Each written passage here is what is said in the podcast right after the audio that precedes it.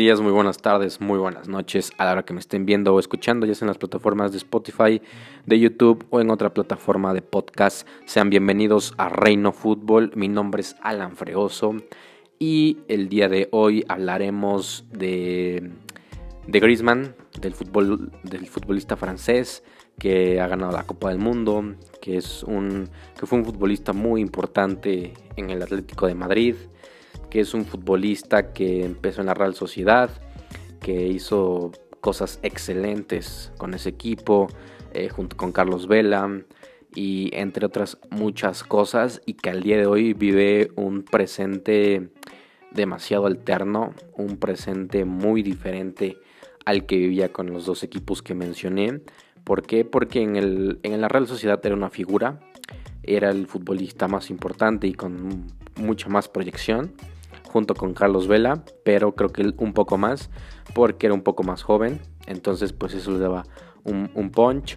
En el Atlético de Madrid llegó e hizo las cosas de manera fantástica.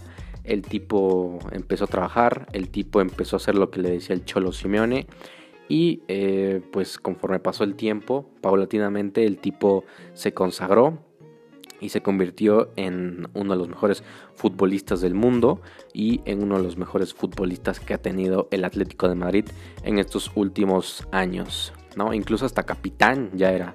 O sea, era una cuestión sumamente agradable para cualquier futbolista, pero que él estaba buscando nuevos retos, nuevas cuestiones, ¿no?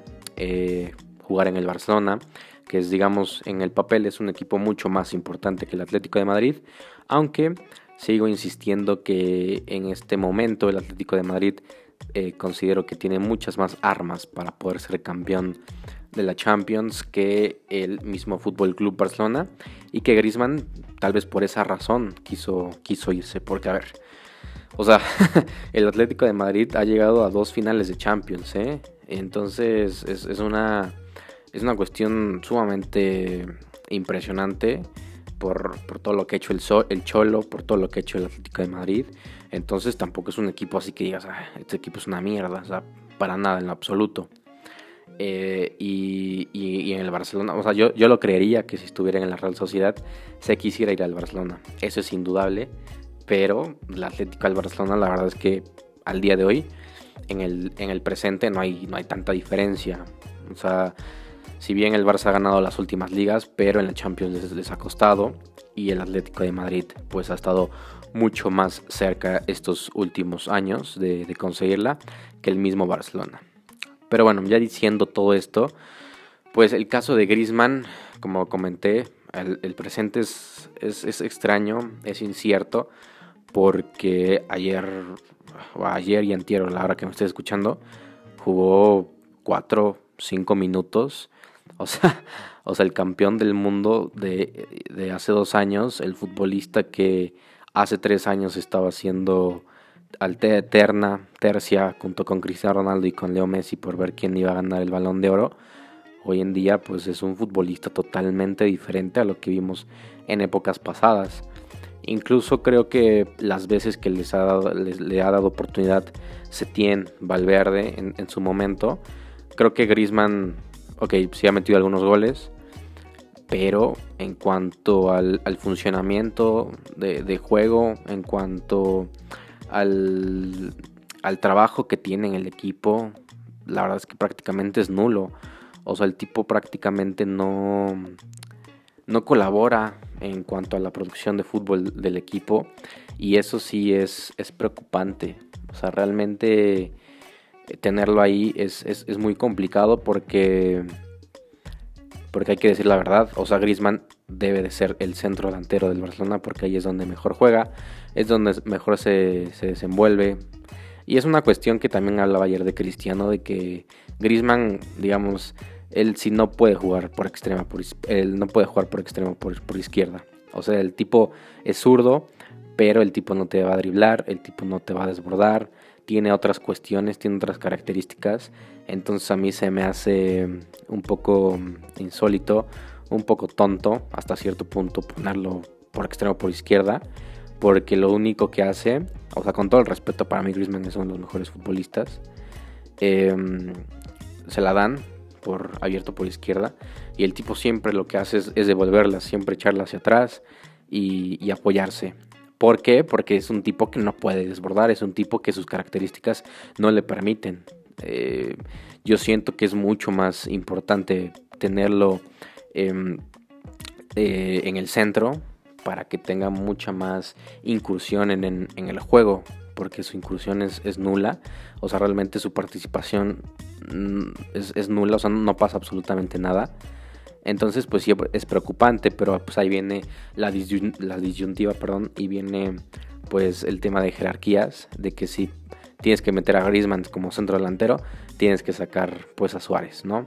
Y Suárez en estos últimos años pues ha tenido una jerarquía y un crecimiento en ese ámbito exponencial. O sea, el tipo con, con Valverde jugaba prácticamente lesionado la rodilla. Y hoy en día con Setien, pues también ha estado jugando desde que regresó. Ha jugado todos los partidos y, los 90 minutos, ¿no? Por más que tal vez no se le vea muy bien físicamente, por tal vez no es el mismo Suárez de hace unos años, el tipo juega los 90 minutos. Muchos dicen que pues también es es cosa de Messi, ¿no? De que es su mejor amigo y obviamente que si lo sientas, pues Messi se va a enojar.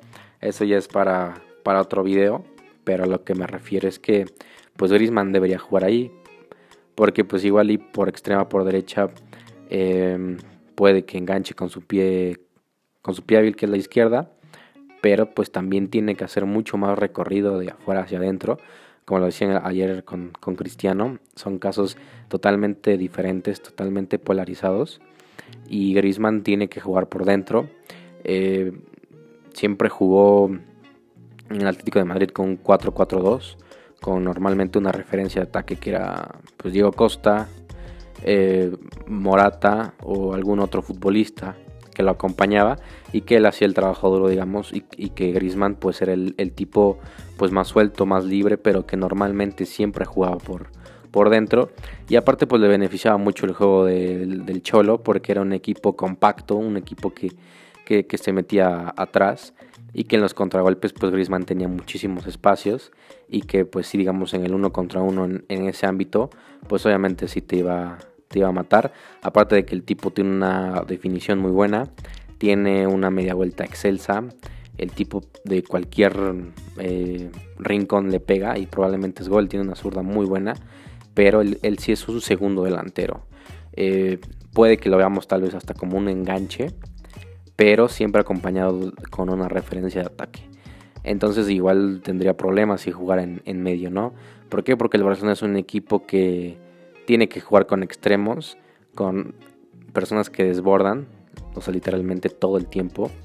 Y pues obviamente el finalizador, el jugador más importante es Messi y Griezmann pues queda segundo término, segundo plano y cualquier futbolista que llegue como estrella va a hacer eso, porque pues Messi es, el mejor futbolista del Barcelona. Entonces pues obviamente eh, Griezmann tuvo que haber visto pues esas cuestiones, tuvo que haber visto eh, qué tanta complejidad iba a tener estando con, con, Messi y pues yo veo que la verdad es que es, complicado que se asocien. Las veces que se han asociado pues a Griezmann se le complica, Messi no, no lo busca mucho. Entonces, pues eh, el caso de Griezmann es preocupante y también tuvo que haber visto en retrospectiva el hecho de Coutinho, el hecho de Dembélé y de todas estas estos fichajes que le han salido mal al Barcelona por lo, por lo mismo de no tener un proyecto. En el video anterior, en, también en el podcast, pues hablaba un poco de las declaraciones que hizo Mourinho hace, unos, hace unas horas, que decía que pues cada equipo tiene que tener un proyecto y que es y que es un proyecto que tiene que tener uno, dos, tres años de vigencia para poder ver resultados. Y el Barcelona, pues tal vez con Valverde era un, era un proyecto, pero pues le echaron. Ahorita con Setien están teniendo problemas y muy probablemente pues la otra temporada no esté, no continúe o al menos que pase un milagro, pero realmente yo lo veo muy complicado. Entonces si llega otra persona, pues va a ser otro proyecto, va a ser otra, otra cosa y va a ser un año más eh, y un año perdido para, para Griezmann, para Messi, porque pues son los... Eh, todo el Barcelona me imagino que quiere la Champions después de haber visto al, Madrid ganando las tres consecutivas. Pues obviamente tienen esa, esa espinita, y que, pero que sin, sin su proyecto, pues obviamente no van a llegar a, a ningún lado. Yo creo que Griezmann eh, tiene que hablar con, con Setien, tiene que hablar con la directiva, tiene que hablar con todos los del equipo para realmente ver una, una solución porque si no la temporada que viene va a ser exactamente igual. Griezmann se va a devaluar, el tipo ya tiene 29 años, el próximo año cumple 30, entonces pues se supone que estos son eh, por los años donde mejor tiene que rendir y también pues van a ser los prácticamente los últimos años en los que esté en el top, porque ya después tal vez de los 30 su nivel empiece a mermarse y pues va a ser mucho más complicado. Y la otra opción pues sería regresar al Atlético de Madrid, que eso sí lo veo muy difícil, porque el, porque el Barcelona ya perdió demasiado dinero en los fichajes. Con Coutinho pues yo creo que van a perder como mínimo el 50% de lo que abonaron. Y si venden a Dembélé pues va a ser igual. Este, entonces bueno, eh, sería complicado que el Atlético de Madrid vuelva a pagar 100 millones como mínimo por Griezmann. Yo no lo vería bien.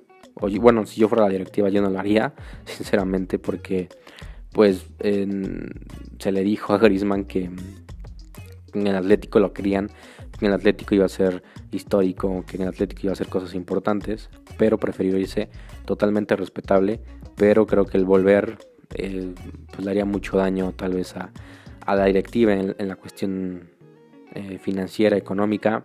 El Cholo, no sé, yo, yo creo que el Cholo estaría encantado de tenerlo, pero pues ya tiene a Joao Félix, ya tiene a Álvaro Morata, que son, y, Diego Costa, que son los, futbolistas que están arriba, y que por Joao Félix y, por Morata, pues sí se desembolsó un, buen dinero, entonces no creo que los, que los mande a la banca así porque sí, y, y si fuera así, pues tendría muchos problemas por los diferentes egos y es, es, una cuestión es una cuestión nada más de decidir y ya irse prácticamente. Es, es una cuestión bastante difícil pero pues eh, veremos qué pasa para la próxima temporada. Si Griezmann pues finalmente se, se implica en, el juego si finalmente Griezmann se vuelve a ser referente y si Griezmann vuelve a tener ese nivel que, que le hizo consagrarse con Francia como el campeón del mundo. Pero bueno Aquí abajito en los comentarios si estás en YouTube, déjame saber si realmente estás de acuerdo con lo que digo o tú qué opinas del caso Grisman. Y si estás en Spotify o estás en otra plataforma de podcast, también puedes mandarme tus audios para poder escucharlos y ver qué piensan todos ustedes. Y bueno, nos vemos en estos días con un video o podcast nuevo. Cuídense mucho, un abrazo de gol. Bye bye.